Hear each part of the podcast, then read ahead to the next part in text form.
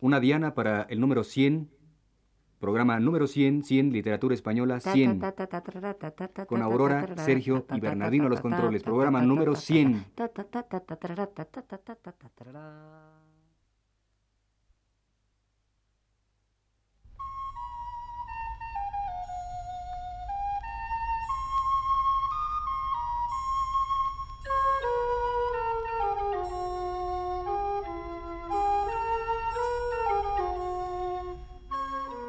Señoras y señores, muy buenas tardes. Este es el programa número 100 de la serie Literatura Española, que produce el profesor Luis Ríos.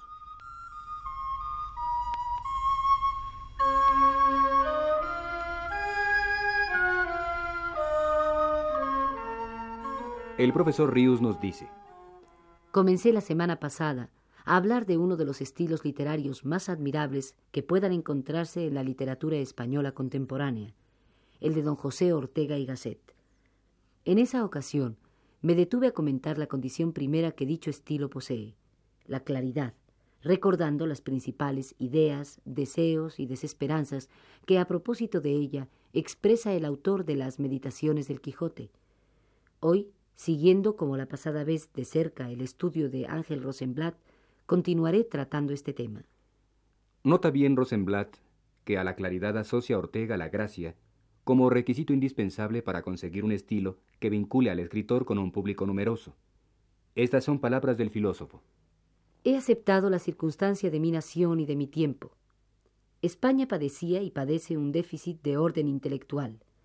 Había perdido la destreza en el manejo de los conceptos, que son, ni más ni menos, los instrumentos con que nadamos entre las cosas.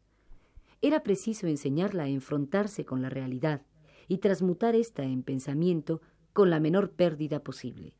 Se trata, pues, de algo más amplio que la ciencia. Ahora bien, este ensayo de aprendizaje intelectual había que hacerlo allí donde estaba el español, en la charla amistosa, en el periódico, en la conferencia. Era preciso atraerle hacia la exactitud de la idea con la gracia del giro. En España, para persuadir, es menester antes seducir. O sea que el pensador parte, se deja condicionar en lo que respecta a su expresión por las gentes a quienes quiere que alcancen sus reflexiones.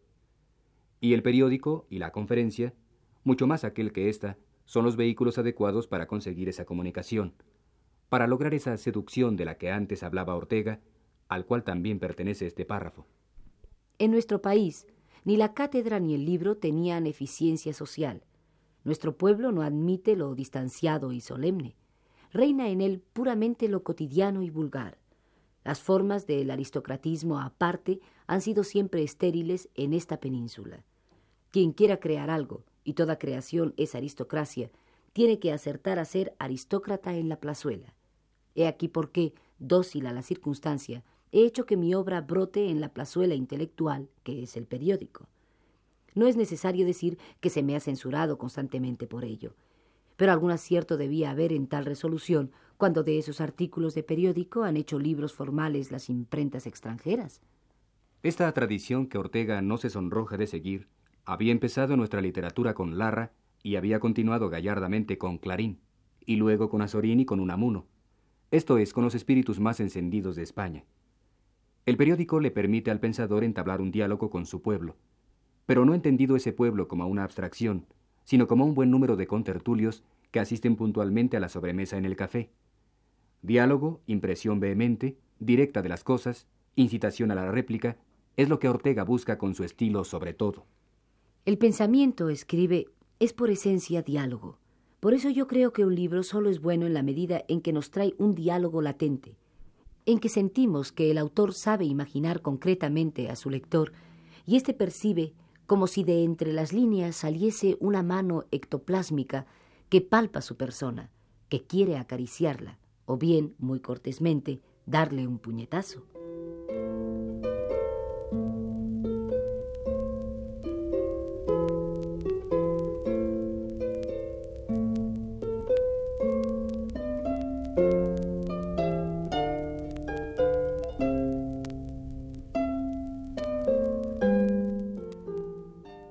Los recursos que sostienen el estilo de Ortega y que lo dotan de un excepcional poder de seducción, la metáfora tiene una importancia muy señalada, no entendida desde luego como lujo u ornato del estilo, sino como la vía más directa que existe para expresar lo que no tiene expresión posible en el lenguaje conceptual.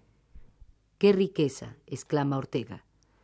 Desde la comparación menuda y latente que dio origen a casi todas las palabras, hasta el enorme mito cósmico que, como la divina vaca Hathor de los egipcios, da sustento a toda una civilización, casi no hallamos en la historia del hombre otra cosa que metáforas. Suprímase de nuestra vida todo lo que no es metafórico y nos quedaremos disminuidos en nueve décimas partes. Esa flor imaginativa tan endeble y minúscula forma la capa inconmovible de subsuelo en que descansa la realidad nuestra de todos los días, como las Islas Carolinas se apoyan en arrecifes de coral. Lo mismo para la filosofía y la ciencia, como procedimiento intelectual, por cuyo medio conseguimos aprender lo que se halla más lejos de nuestra potencia conceptual, que para la poesía, la metáfora, al sentir de Ortega, se halla en la base misma de la expresión. Es la metáfora, dirá Ortega, valiéndose de una muy expresiva, un suplemento a nuestro brazo intelectivo, y representa en lógica la caña de pescar o el fusil. Vale la pena que nos detengamos a escuchar lo que de la metáfora sigue diciendo Ortega a propósito de unos versos de Lope de Vega. Esto es, como la metáfora ejerce en la ciencia un oficio suplente, solo se la ha atendido desde el punto de vista de la poesía, donde su oficio es constituyente. Pero en estética, la metáfora interesa por su fulguración deliciosa de belleza.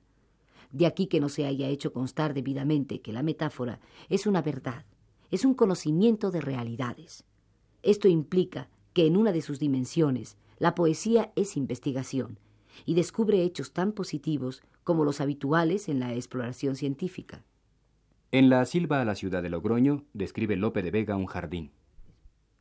Verás bañarse el aire en varias fuentes, cuyos resortes siempre diferentes, siempre parecen unos, que en lanzas de cristal hieren el cielo, en diluvios de aljófares el suelo, o en más lentos cristales, discurrir crespos, suspenderse iguales. Piensa Lope de Vega los surtidores de las fuentes como lanzas de cristal pero es evidente que los surtidores de las fuentes no son lanzas de cristal. Y sin embargo, causa una deleitable sorpresa que a los surtidores de las fuentes se les llame lanzas de cristal. Como dos instancias enemigas, la poesía aplaude lo que la ciencia vitupera. Y el caso es que ambas tienen razón. La una tomaría de la metáfora justamente lo que la otra deja. Un surtidor y una lanza de cristal son dos objetos concretos, Concreto es todo objeto que puede ser percibido separadamente. Por el contrario, un objeto abstracto solo puede ser percibido junto con algunos otros. Así, el color es un objeto abstracto, porque siempre se le verá extendiéndose por una superficie, grande o mínima, de esta o la otra forma. Viceversa, la superficie solo es visible si tiene algún color. Color y superficie están, pues, condenados a vivir siempre juntos. No se da nunca el uno sin el otro. No existen separados, aunque son diferentes. Nuestra mente, con algún esfuerzo, consigue producir entre ellos una separación virtual. Este esfuerzo se llama abstracción. Se abstrae del uno para que quede el otro virtualmente aislado, y entonces se le diferencie bien del primero. Los objetos concretos son compuestos de objetos más elementales y abstractos.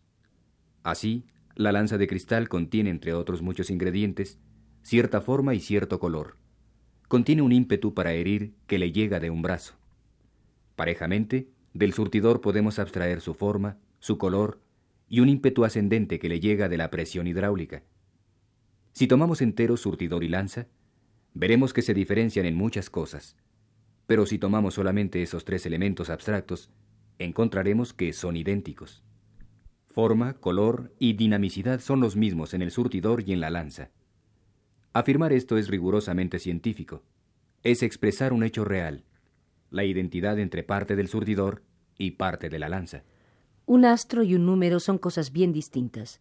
Sin embargo, cuando Newton formula la ley de gravitación diciendo que los cuerpos ponderan los unos hacia los otros en razón directa de las masas e inversa del cuadro de las distancias, no hace sino descubrir la identidad parcial, abstracta, que existe entre las luminarias celestes y una serie de números. Aquellas se comportan entre sí como estos entre sí. El pitagórico, que apoyándose en ello concluyese luego los astros son números, habría añadido a Newton lo mismo que Lope de Vega añade a la efectiva, aunque parcial, identidad entre las lanzas de cristal y los surtidores de las fuentes. La ley científica se limita a afirmar la identidad entre las partes abstractas de dos cosas. La metáfora poética insinúa la identificación total de dos cosas concretas. Esto muestra que las actividades intelectuales empleadas en la ciencia son poco más o menos las mismas que operan en poesía y en la acción vital. La diferencia consiste no tanto en ellas como en el distinto régimen y finalidad a que en cada uno de estos órdenes son sometidas.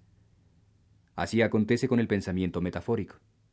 Activo donde quiera, rinde en la ciencia un oficio distinto y aún opuesto al que espera de él la poesía. Esta aprovecha la identidad parcial de dos cosas para afirmar falsamente su identidad total. Tal exageración de la identidad, más allá de su límite verídico, es lo que le da un valor poético. La metáfora empieza a irradiar belleza donde su porción verdadera concluye. Pero viceversa, no hay metáfora poética sin un descubrimiento de identidades efectivas. Analícese cualquiera de ellas, y se encontrará en su seno, sin vaguedad alguna, esa identidad positiva, diríamos científica, entre elementos abstractos de dos cosas. La ciencia usa al revés el instrumento metafórico. Parte de la identidad total entre dos concretos, a sabiendas de que es falsa, para quedarse luego solo con la porción verídica que ella incluye.